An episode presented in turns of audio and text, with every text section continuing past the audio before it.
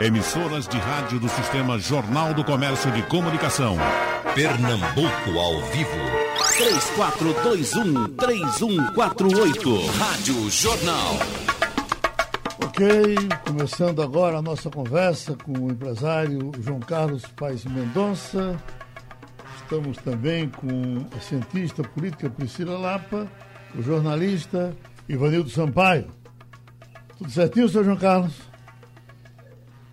Tudo bem, Geraldo? Bom dia. Meus cumprimentos, cumprimentos a você, a doutora é, Priscila, a Ivanildo Sampaio, aos ouvintes, hoje de todo mundo, né? não é só Recife, tem Pernambuco, tem Nordeste. Pela internet, nós temos ouvintes no mundo inteiro. Ô, senhor João Carlos, eu queria começar falando com o senhor sobre o aprendizado com a, a Covid-19. O senhor foi uma das primeiras pessoas a levar esse negócio a sério. Eu me lembro que o senhor tinha uma viagem. Sério? Abaixo, sério. O senhor tinha uma viagem com o Zé Paulo Cavalcante e Zé Paulo até que insistia para viajar, você não viaja, para tudo, porque uh, a ciência não está permitindo isso.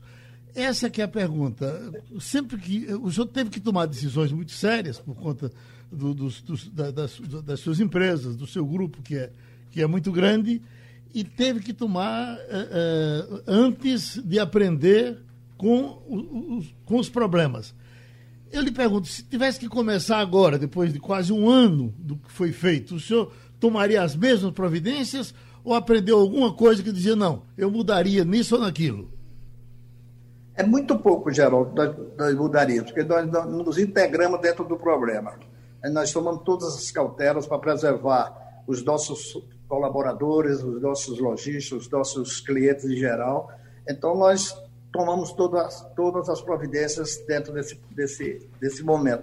Nós, eu tenho sete meses, faltam três de sete meses, que eu estou totalmente isolado, porque senão você não tem mais idade de pegar o vírus. Agora, o, o no caso da, da, evidente que se o senhor não, não mudando o, o, seu comportamento, eu, eu tinha outra pergunta para fazer, mas fiquei olhando para Ivanildo Sampaio, me espantei com ele e ele vai lhe perguntar. Bom dia, senhor João Carlos. É, nesses 30 dia, anos que a gente está mais ou menos juntos, nós acompanhamos diversas campanhas políticas. Não é o senhor como proprietário de uma empresa de comunicação e eu como jornalista. Eu lhe pergunto, essa nova eleição que a gente vai viver agora, é, lhe traz alguma esperança?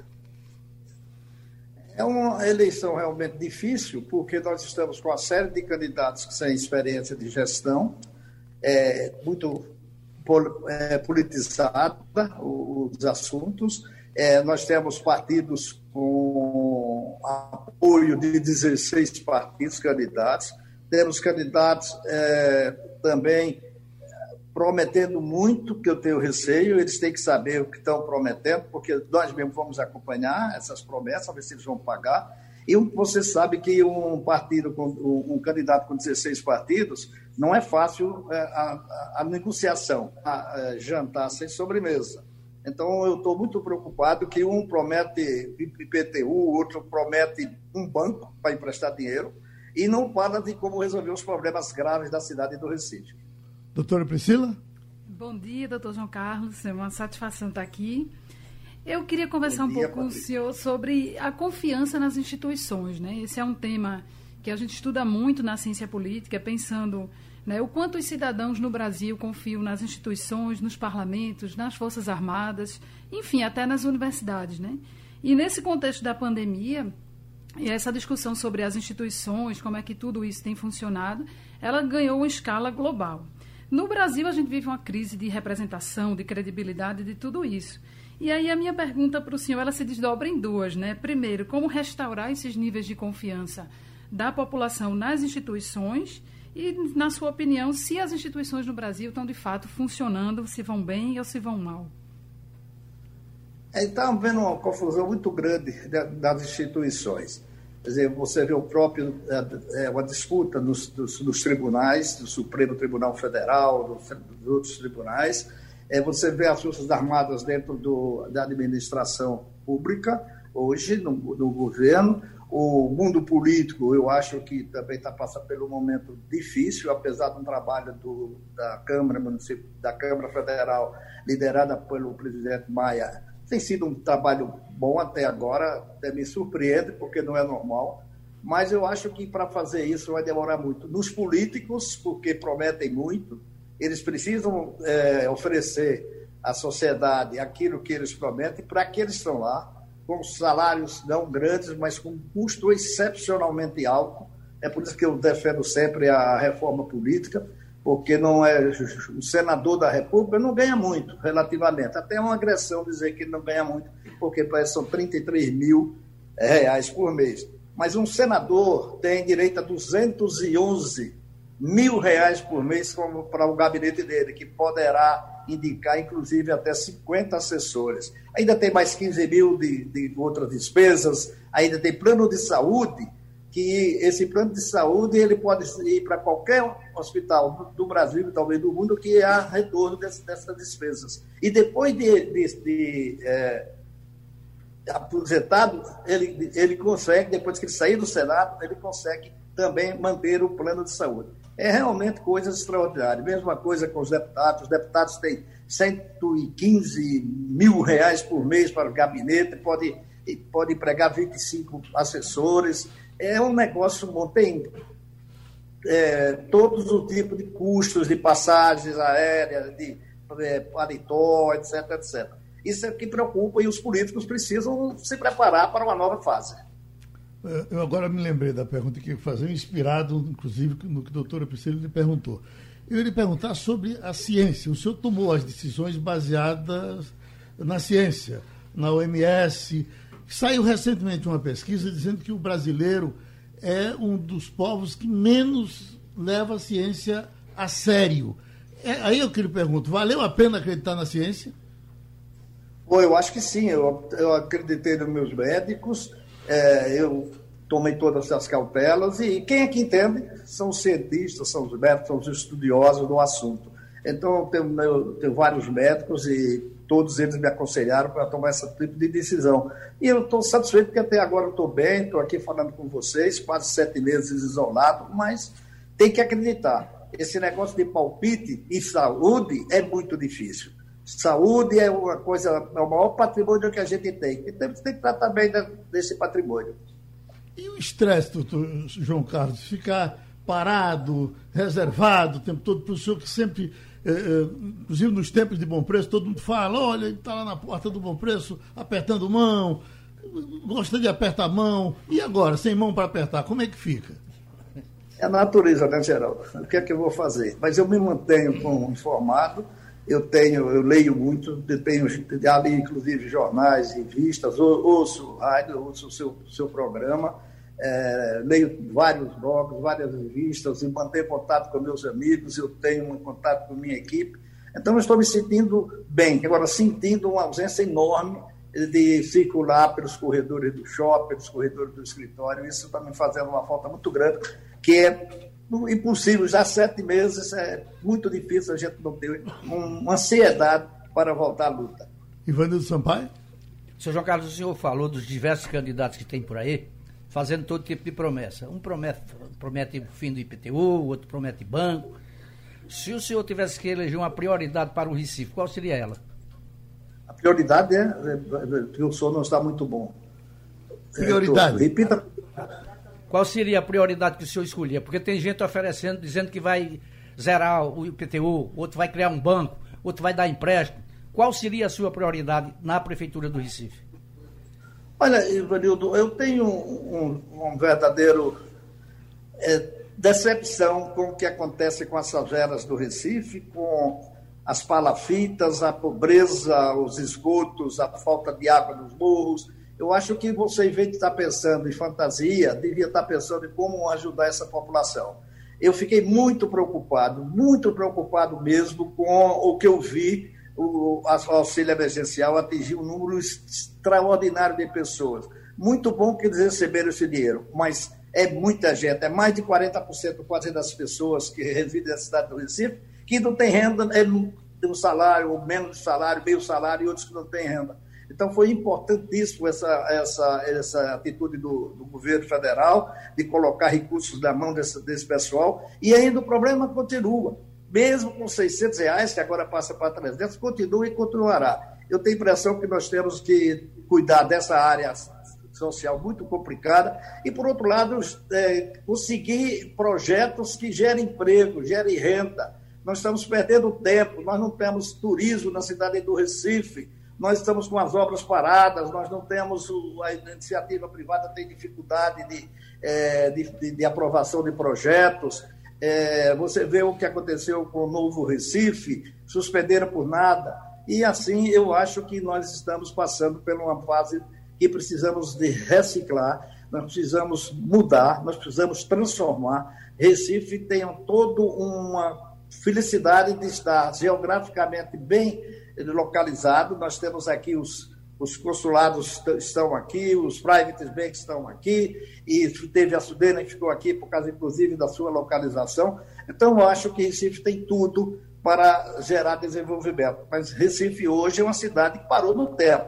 Não é culpa hoje de culpar, ah, que foi seu Geraldo Júlio. Isso já vem há mais de 20 anos parando pelo estilo de gestão dos, dos prefeitos da cidade. Então, nós precisamos mudar realmente é, essa maneira de gerir a cidade do Recife, que é uma cidade hoje muito difícil.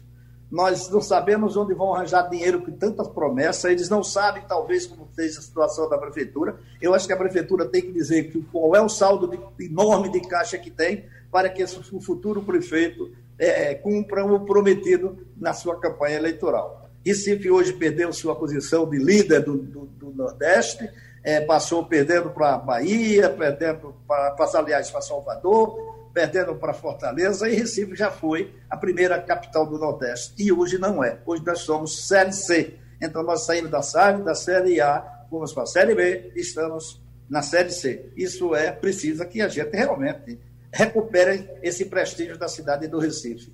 Professora Priscila Lapa?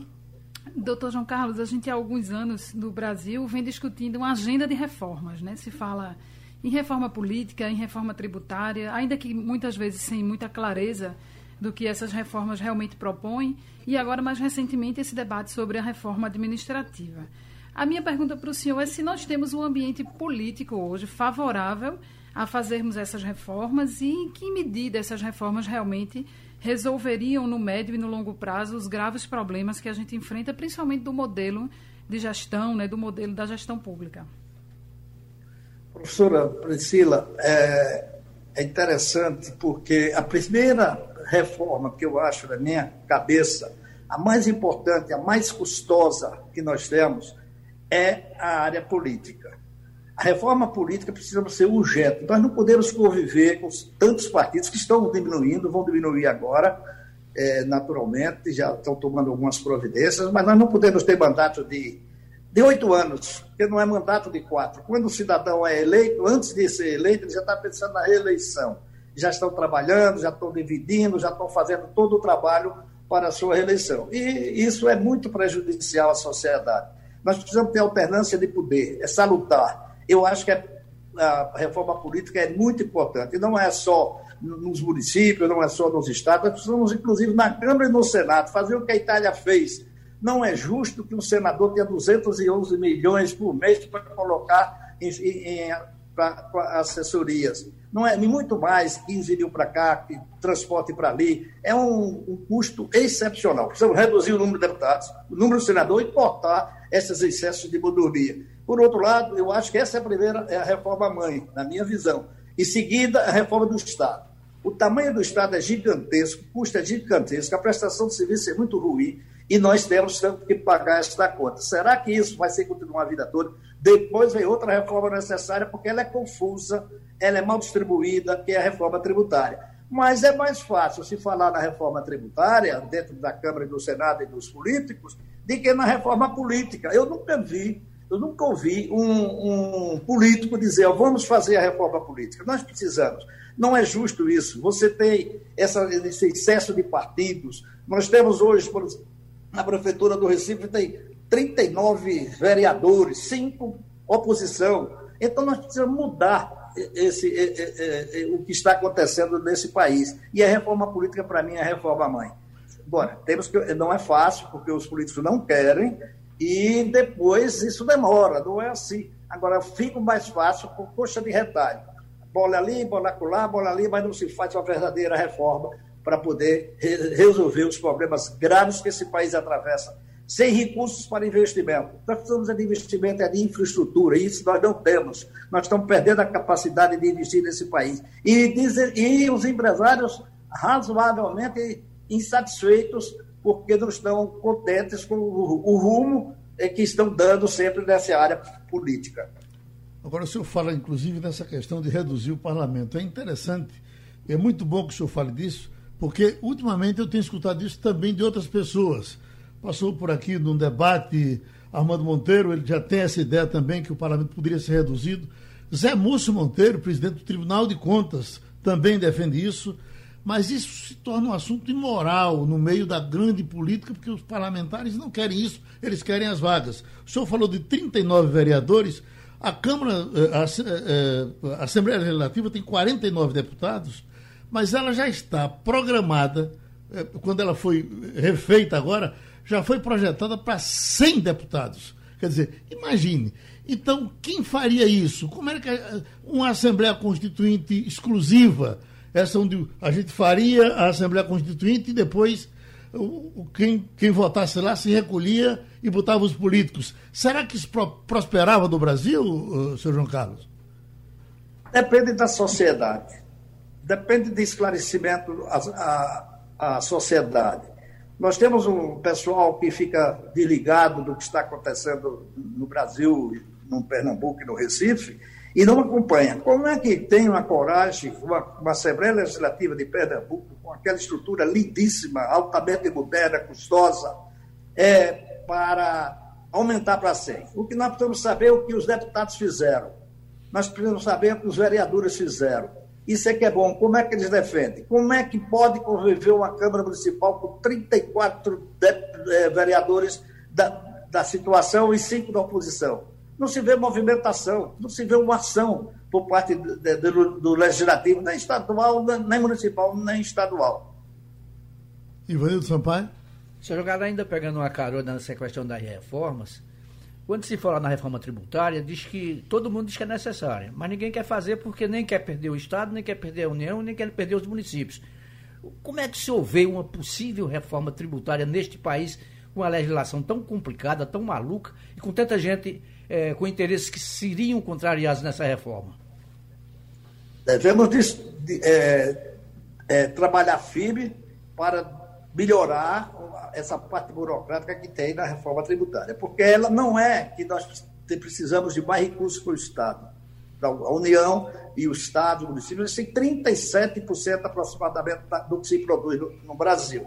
Então, você calcule que 37% é dos países que mais cobram impostos. Ele pode ser justo, ele pode melhorar, ele é complexo, ele é burocrático, ele tem uma série de sonegação no meio, mas eu acho que o que nós precisamos é organizar a parte tributária. A parte administrativa, a parte do Estado, precisa ser reformulada. Nós precisamos é, realmente das concessões, das privatizações. Estado é Estado, não é empresário. Isso foi coisa do passado e que vem aos poucos com muita dificuldade. Se observa que o, o, a pessoa que foi indicado para fazer, é, comandar as privatizações, as concessões, não aguentou, saiu pela burocracia, pela dificuldade de, de, das ações.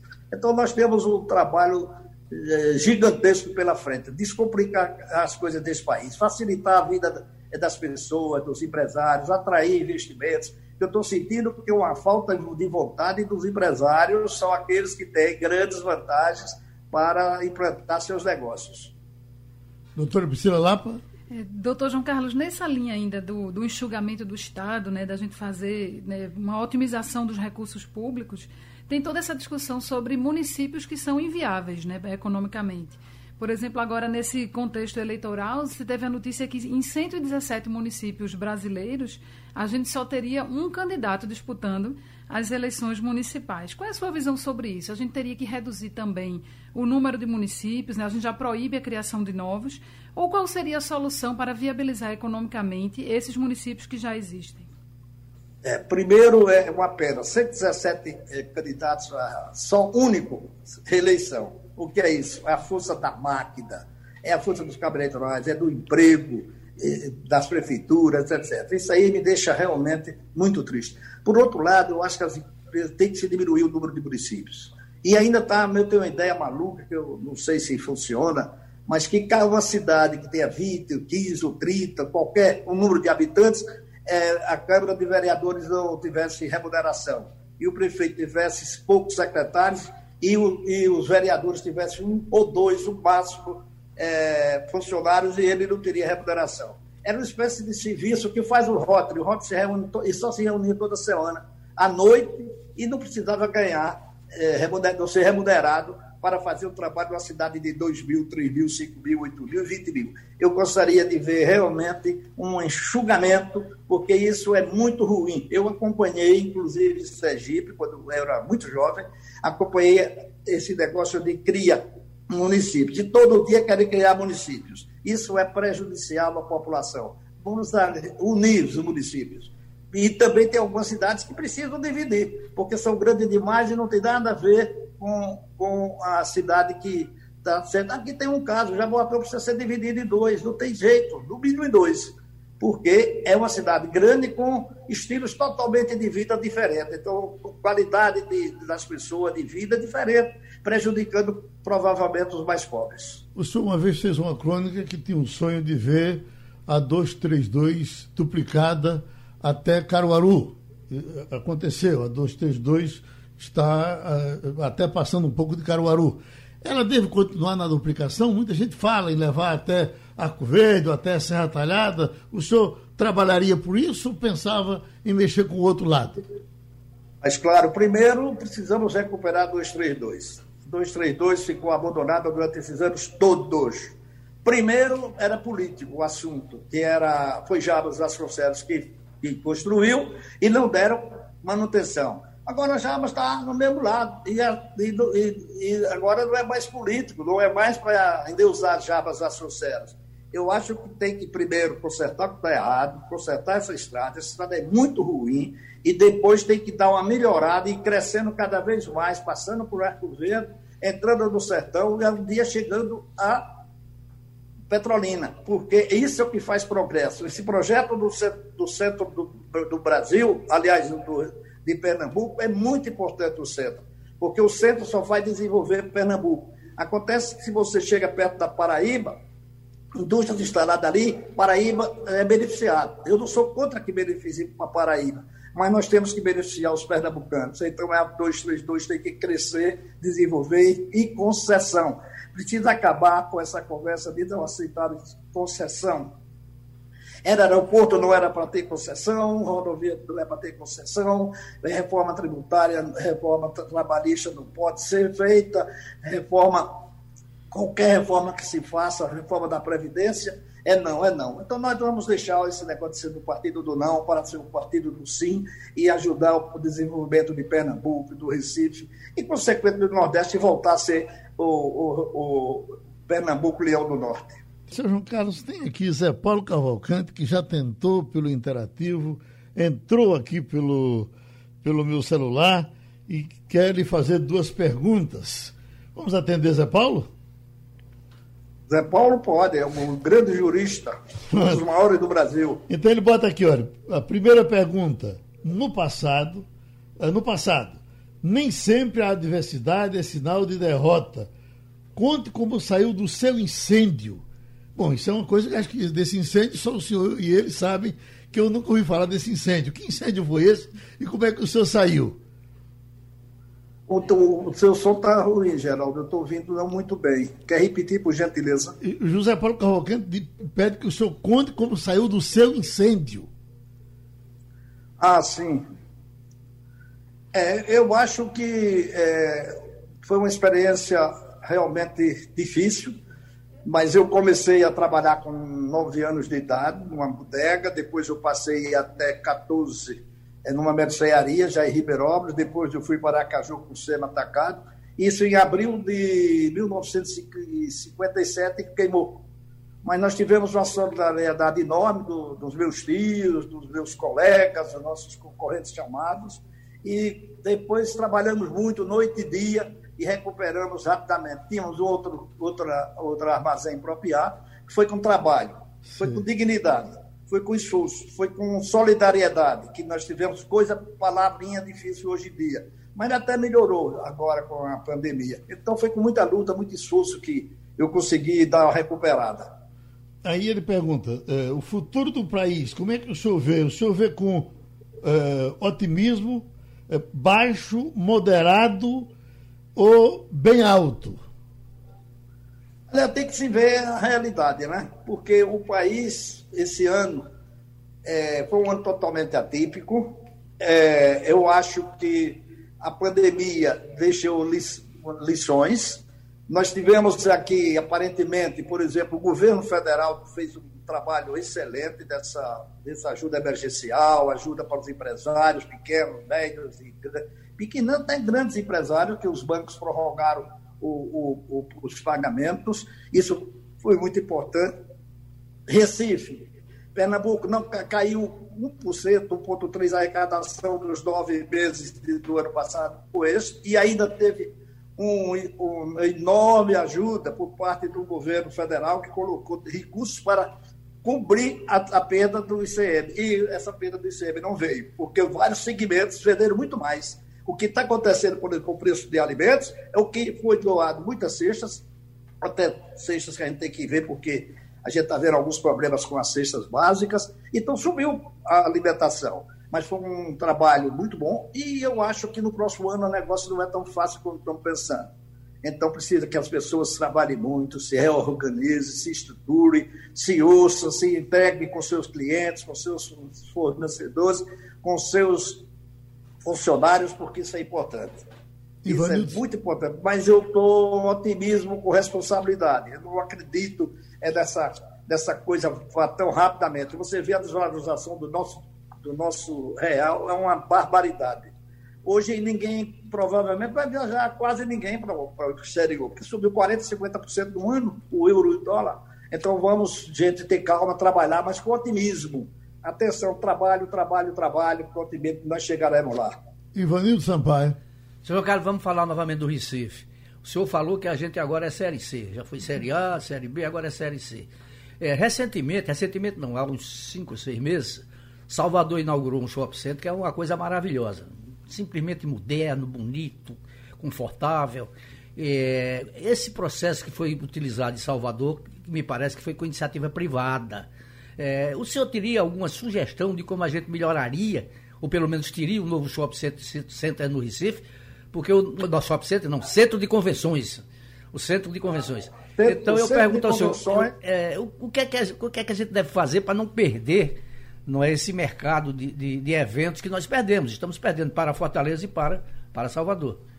Com, com o centro de é, convenções o, que eles têm e nós não temos. O, o Ivanildo, o, o centro de convenção de, de, de Salvador é muito bonito, muito bom, muito bem localizado é da prefeitura, ele acho que não passou ainda para concessão. É, o dinheiro deste centro de convenção foi fruto das vendas dos terrenos disponíveis da prefeitura do Recife. Aqui não se vende o terreno das prefeituras nem do Estado. Também tem poucos. A verdade é que tem poucos, mas isso foi feito assim. Nós perdemos esse centro de convenção que eu ajudei tanto a, a, a ele na construção, porque eu trouxe duas convenções nacionais para aqui com muita gente, quase duas mil pessoas, é, para participar desse centro de convenção. Quando era governador Marco Maciel, eu era presidente da Associação Brasileira de Supermercados. E foi aos poucos se deixando de lado. E passou a. Hoje não existe, praticamente. Então vai ser muito difícil de recuperar o centro de convenção e, por outro lado, recuperar o prestígio que Recife já teve para esses eventos vai ser muito difícil. Pelo que é Olinda, mas é Olinda, mas é Recife. Quem se beneficia tudo é Recife. Precisamos atrair, é, realmente turismo de negócios, que está mais difícil a partir de agora, causa da pandemia, todo mundo aprendeu a fazer as suas é, teleconferências e estão reduzindo os custos de passagem de hotel. Então, nós temos, não temos turismo de, de negócios, não vem para aqui para depois voltar com a família, por, consequentemente tem poucos hotéis, muito poucos hotéis. Compare com Fortaleza, não tem, não tem hotéis, muito poucos hotéis. Mas por que, que não tem hotéis? Porque não tem atração. Nós perdemos o turismo, uma coisa importante. Uma cidade como o Recife, cidade linda, realmente linda quando está limpa e quando tem as pessoas não tem medo da, da insegurança. Então, nós temos problemas sérios é, para atrair turistas e isso aí perdemos muita, muita oportunidade de trazer gente para Instituto Ricardo Brenan, Instituto, Instituto Francisco Brenan, você tem museus extraordinários, igrejas bonitas, é, sinagoga, a primeira sinagoga está aqui, é, gastronomia, cultura, religiosidade, quer dizer, Pernambuco e o Recife têm tudo para se tornar é um polo enorme de turismo, mas abandonamos. Nós, isso não é possível. Nós temos que voltar a crescer no turismo, porque hoje em dia tem turismo aonde? Porto de Galinha, Muro Alto, dois carneiros, dois, dois carneiros. Então, não há turismo para a cidade do Recife. Todo mundo sabe que chega no aeroporto, para onde vai? Porto de Galinha. Não fique aqui. Nós precisamos criar uma estrutura de a pessoa passar três dias aqui, quatro lá, quatro aqui, três lá. Então, nós temos muita coisa para fazer. É um desafio muito grande. E outra coisa, não vai ter recurso no próximo ano para fazer nada. O prefeito não adianta prometer o que está prometendo, porque não vai realizar. Vai depender muito, muito, muito do governo federal, que também não tem dinheiro, mas ele tem uma dívida. Eu acho que os políticos, os presidentes de república, os governadores, os políticos, os prefeitos têm uma dívida muito grande com Pernambuco. Nós deixamos Pernambuco realmente numa situação extremamente difícil. Ô, senhor João Carlos, nós fizemos aqui algumas sabatinas e todos os candidatos que passaram aqui falaram com relação ao centro da cidade, o povo habitar esses prédios que estão aí desocupados, evidentemente organizados uh, pelo poder público. O senhor acredita nisso? Até porque isso já foi proposto por umas duas ou três vezes e a coisa continua do mesmo jeito. É possível levar o povo para habitar o centro da cidade? É, seria bom, mas não é fácil porque os prédios não pertencem à prefeitura, tem que desapropriar, tem que é, fazer acordo com os empresários, tem que reformular, e quem vai reformular as pessoas não tem. O que nós precisamos ter é um plano de habitação. Não é justo que tem na palafita do Pina, não é justo as favelas do Pina, do Bode, da, da Ilha de Deus, não é possível. Não é possível abandonar totalmente o Pina e abandonar totalmente é, Brasília Teimosa. Brasília Teimosa foi Gustavo Krause que teve primeiras ações, foi quando Gustavo Krause foi prefeito da cidade. Se você entrar pelas ruas de Brasília Teimosa, que é um, hoje não é favela, é um bairro, um bairro com a classe boa, tem uns 40, eu acho que tem 40 cabeleireiros ou mais, tem uns 15 supermercados, tem tudo, Brasília Teimosa. Agora tem lixo, tem esgotos na rua, tem eh, a parte elétrica tremendamente complicada, não concluiu a boa, a boa viagem para a, a, a, avenida que João Paulo construiu lá no, no Brasília Teimosa, que tinha que de, de continuar até a Avenida Boa Viagem e até hoje não foi feita. Então, passa prefeito, vem prefeito, o pensamento é muito parecido. Então, meu agente, precisamos haver uma transformação. Uhum. Doutora Priscila? Doutor João Carlos, a educação foi uma das áreas mais afetadas, né? Está sendo ainda pela pandemia, seja ensino fundamental, superior, público, privado. Como é que o senhor enxerga esse momento? Assim, qual será o destino da educação no Brasil pós passar tudo isso, pós essa pandemia? É, é um negócio realmente muito preocupado, muito preocupante. É, porque sem educação não há desenvolvimento esse pessoal muitas vezes não quer que as pessoas desenvolvam. É muito melhor dar uma Bolsa Família do que arranjar um, um, projeto de emprego. Então, tudo bem. Eu acho que Bolsa Família e tem aí outros projetos é importante como passagem, mas tem que primeiro ter projetos para poder absorver a mão de obra, empregar esse pessoal estudar. Escola, escola, escola. Eu tenho me sinto muita vontade. Eu tenho o Instituto JCPM, que eu vou dar uma coladinha, que eu estou com os dados aqui. É, o Instituto JCPM é, é, colocou jovens inseridos no mercado de trabalho 7.100, elevação de escolaridade 15.821, formação de empreendedora 1.098, jovem aprendiz 1.228, classificação profissional 16.553 e preparatório para o Enem 703. O que nós fizemos com os estudantes da, da, do Pino de Brasília Temosa? Nós demos tablet, não muitos, mas demos 100 tablets, nós pagamos para vários que não tinham internet, nós colocamos internet lá dessa área. O que nós fizemos com o Instituto? Botamos, demos 500 mil reais para os, os, os ambulantes, para que eles comprassem e aquele material necessário para voltar a trabalhar. Nós temos um, um limite de, de, de, de, cada para cada um, eu acho que atingimos uns 700 eh, ambulantes. E importante é que no dia que primeiro che chegou, parece que disse que precisava de 200 reais ou 300 reais para voltar ao seu trabalho. E nós, tudo bem, nosso pessoal disse tudo ok. Ele disse como eu vou pagar, qual é o juro e quanto eu vou pagar. Disse, não, não tem juro nem pagamento. Isso é para o senhor iniciar sua jornada de trabalho. Isso aqui é importante. Ele chorou. Isso é que nos emociona. As pessoas precisam acabar com a demagogia e trabalhar, porque sem trabalho não existe nada. Eu acho que isso é que é o importante. Nós temos feito esse tipo de trabalho. Nós tínhamos uma empresa que é bom se lembrar que cheguei aqui em 1965, abri a primeira loja de Casa Amarela em, em junho, 2 de junho de 1966, e começamos a abrir várias e várias lojas. Quem não se lembra, não, a juventude de 30 anos, que é, são jovens, pergunta a seus pais, pergunte aos seus avós o que era o bom preço na época que nós estávamos trabalhando. Nós tínhamos no Nordeste 22 mil funcionários, Recife, Pernambuco devia ter 10 mil, e isso foi um desenvolvimento enorme. Quem não se lembra do Bloco da Parceria, quem não se lembra do Bom Clube, quem não se lembra do IPCAD, quem não se lembra é, de tantas ações de, para esse cliente, isso é que é trabalhar. Trabalhar, trabalhar. E outra coisa, sem nenhum, sem nenhum incentivos. Não houve incentivo. Nós não tivemos e não temos incentivos. Nosso trabalho não tem sentido. Nós temos muitas vezes dificuldades de aprovar projeto. Aqui não. Fazer justiça a João da Costa, fazer de, justiça geral do Júlio, que nunca tivemos problemas com a prefeitura. É, a prefeitura sempre foi absolutamente correta e relacionamento realmente republicano. Olha, o Gustavo é do Recife, está lhe mandando um abraço. Receba a minha homenagem ao brilhante, arrojado empreendedor destemido como o senhor é. E me responda uma pergunta: o que fazer, que conselho o senhor dá ao jovem que não quer, é, é, que não quer ler? Ele está dizendo que o senhor falou que está lendo muita coisa aí e ele acha que o jovem precisa ler mais. Quer repetir, Geraldo, por favor? Um, um fã seu aqui está dizendo que o senhor é destemido, brilhante, e ele queria que o senhor repetisse a importância da leitura para o jovem.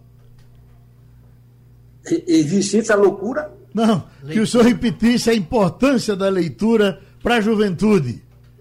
Ah, sim, é importantíssimo. Quem tem, tem que ler, tem que estudar, tem que ler. Não, não tem outro jeito, tem que estar bem informado. Porque as pessoas muitas vezes não ouvem rádio, rádio até ouve muito, mas não lê, não vê, é, não, não, não tem um livro, não lê nada, não conhece a vida. Isso precisa primeiro isso estudar. Isso é que nós estamos fazendo no Instituto JCPN. Quem quiser visitar, vá visitar. Eu me preocupo com o social. Isso é que é importante. Eu me preocupo realmente com os jovens, principalmente, que lá só entram no Instituto, jovens de 16 a 24 anos, vindo da escola pública. Nós não aceitamos de escola particular para dar apoio para o desenvolvimento, porque já estão numa escola que tem condições de desenvolver. Mas vamos lá, quem quiser visitar é, o Instituto, não tem problema nenhum, nós temos muito prazer de, de receber. Pronto, tem Paulo, que é de Piedade, lhe mandando um abraço e também dizendo que se enquadra perfeitamente na ideia de que tenhamos uma reforma política já já, porque precisamos dela. Agora, Evanildo? Senhor João Carlos, é, no ano passado, é, nós comemoramos o centenário do Jornal do Comércio, 100 anos de atividade sem interrupção, a não ser por uma, períodos pequenos, mas que nunca deixou de circular. Eu pergunto ao senhor, hoje, qual é, é, é a perspectiva, o futuro que o senhor vê para o negócio da comunicação, quando a gente sabe que todos os jornais do mundo estão enfrentando crises, crises muito sérias, provocadas pelas novas mídias, provocadas pela nova realidade que tomou conta de toda a sociedade. Como é que o senhor vê isso? E qual é ainda o papel do Sistema Jornal do Comércio diante da comunidade? Aí nós continuamos firmes, é, Ivanildo, defendendo a sociedade, defendendo as comunidades, lutando, não temos, porque não temos apoio de ninguém. Nós estamos com cinco anos. Quem quiser, pega o balanço do Diário Oficial e no Jornal do Comércio, que nós publicamos todo ano. Nós estamos cinco anos perdendo muito dinheiro. E esse ano é uma barbaridade. Mas o que é que vai fazer? Porque deixaram de anunciar porque a crise está grande, esse ano é muito difícil. Mas nós estamos sobrevivendo, nós estamos injetando recursos, modernizando. Nós temos uma equipe enorme tra trabalhando para a modernização e racionalização do, do, sistema como um todo e do jornal, que é, Recife precisa, infelizmente, pre precisa do Jornal do Comércio. Porque para saber, como parece que tem uma publicidade nossa que diz aí, para saber, tem que ler o que está acontecendo em Recife e Pernambuco, tem que ler o Jornal do, o Jornal do Comércio. Aqui é um depoimento de José, que está em Glória de Goitá.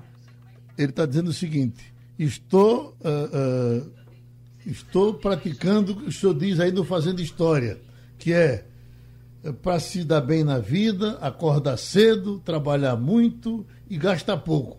Ele disse: está dando certo. Então, uh, professora Priscila. Doutor João Carlos, outro tema que está muito em alta agora nessa eleição desse ano é a questão da segurança pública. Né? Muitos candidatos com propostas de armar a guarda, enfim, muitas coisas que o município tem as suas limitações né, para atuar nessa área de segurança. É, como é que o senhor vê essas experiências Brasil afora? O que é que tem funcionado na área de segurança pública no Brasil e o que é que não está funcionando?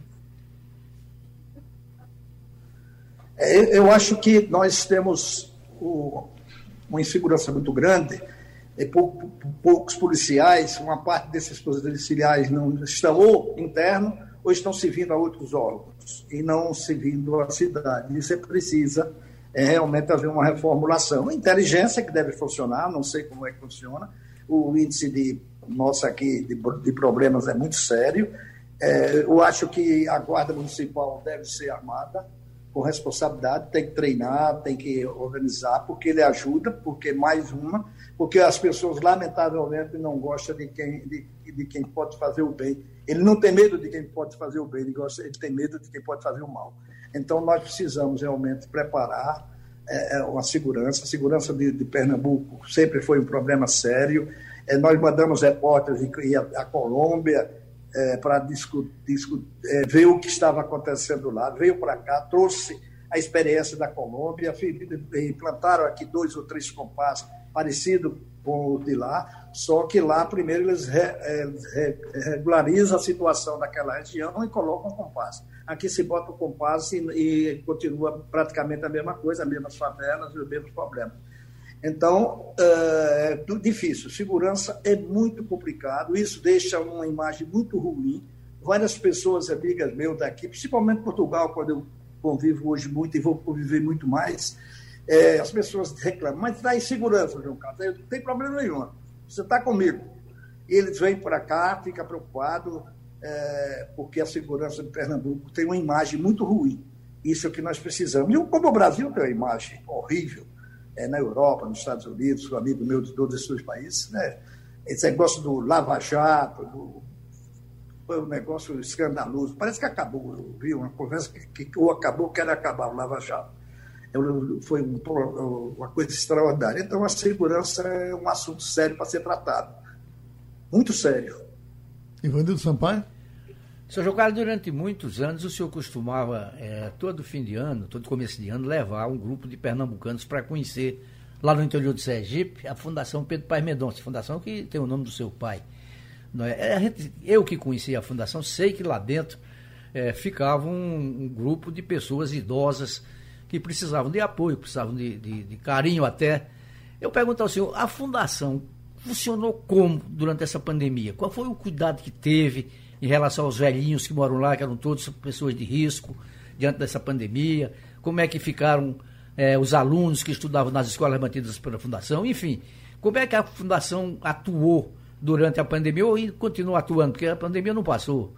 O senhor podia falar para a gente sobre, sobre como é que está essa é, situação lá em Sergipe? O, o, o, lado de idosos, nós temos todo o cuidado e toda a atenção com, com, protocolo de segurança excepcional, contratamos é, médicos, mais médicos é, pa, para acompanhar, mais enfermeiros, e graças a Deus estamos saindo magnificamente bem. Os velhinhos felizes, mais felizes, é, Lúcia Pontes tem ido lá, mesmo com nesse momento, ela já foi duas vezes, parece que vai na próxima semana visitar em meu nome e no nome dela, que é quem dirige todo o nosso departamento, a nossa divisão de desenvolvimento social. Então, ela faz um trabalho extraordinário. Então, nós estamos muito felizes na Serra do Machado. É, nós colocamos os estudantes também com toda a cautela, é, todos aqueles receberam cestas básicas, os estudantes, porque eles era é, tempo integral na escola, são mais de 300 alunos, então eles receberam cesta básica porque eles almoçavam, roubavam café, fazia lanche, almoçava e outro lanche no final da tarde, nós então entregamos é, a eles uma cesta básica. Falar em cesta básica, nós, o nosso grupo esse ano, nós investimos 17 milhões e 800 mil reais. E sendo 5 milhões, eu vou dar para. Vou, vou, pedir vocês permissão, vou dar uma, uma uma filazinha aqui, porque o negócio é muito grande. Nós demos, nós demos é, cestas básicas na cidade do Recife, Fortaleza, muita, um, número muito grande é, de distribuição de cestas básicas.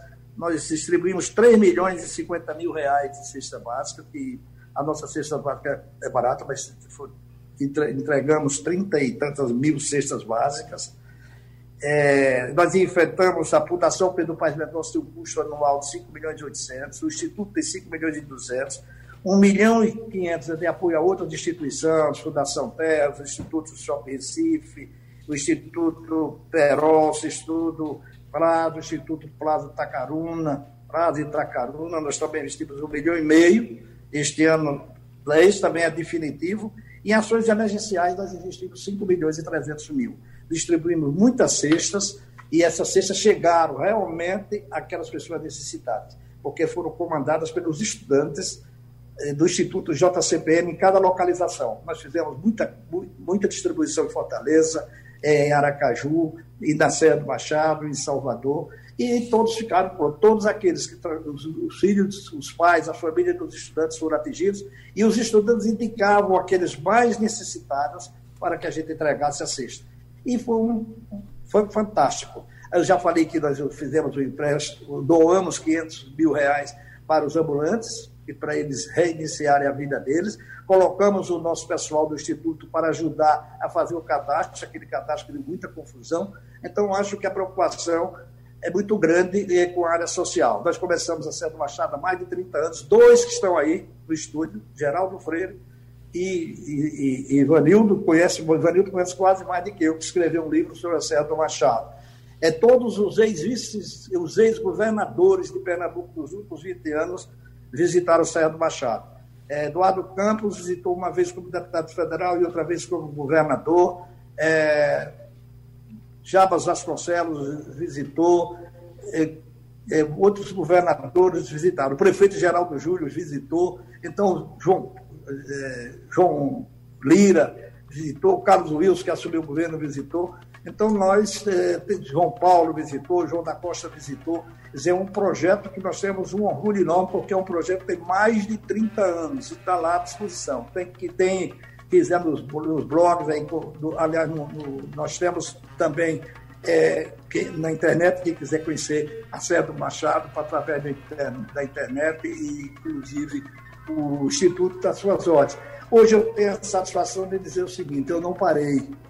As pessoas não sabem como é, como é esse negócio. Nós temos uma participação em shoppings da cidade do Recife, que todo o nosso negócio está concentrado no Nordeste e nada praticamente é um hobby em Portugal. Mas nós temos com os lojistas, os, os, os, os funcionários dos lojistas dos shoppings, e da nossa holding de coligados, inclusive o Jornal do Comércio, nós temos 47 mil pessoas trabalhando nos investimentos que o grupo participa. Isso é uma coisa realmente é, fantástica. Isso é que é bom, que é emprego, que é renda. Nós, nós não vivemos, eu não sou candidato a nada, eu não tenho partido político, eu quero Senhor defender Carlos, a sociedade. Deixa, senhor Carlos, deixa eu lhe dar um abraço, porque tem o guia eleitoral que tem que entrar rigorosamente na hora. Então, um abraço bem grande para o senhor. Não vai dar tempo mais para nada. Sugestão ou comentário sobre o programa que você acaba de ouvir, envie para o e-mail ouvinte@radiojornal.com.br ou para o endereço Rua do Lima 250, Santo Amaro, Recife, Pernambuco.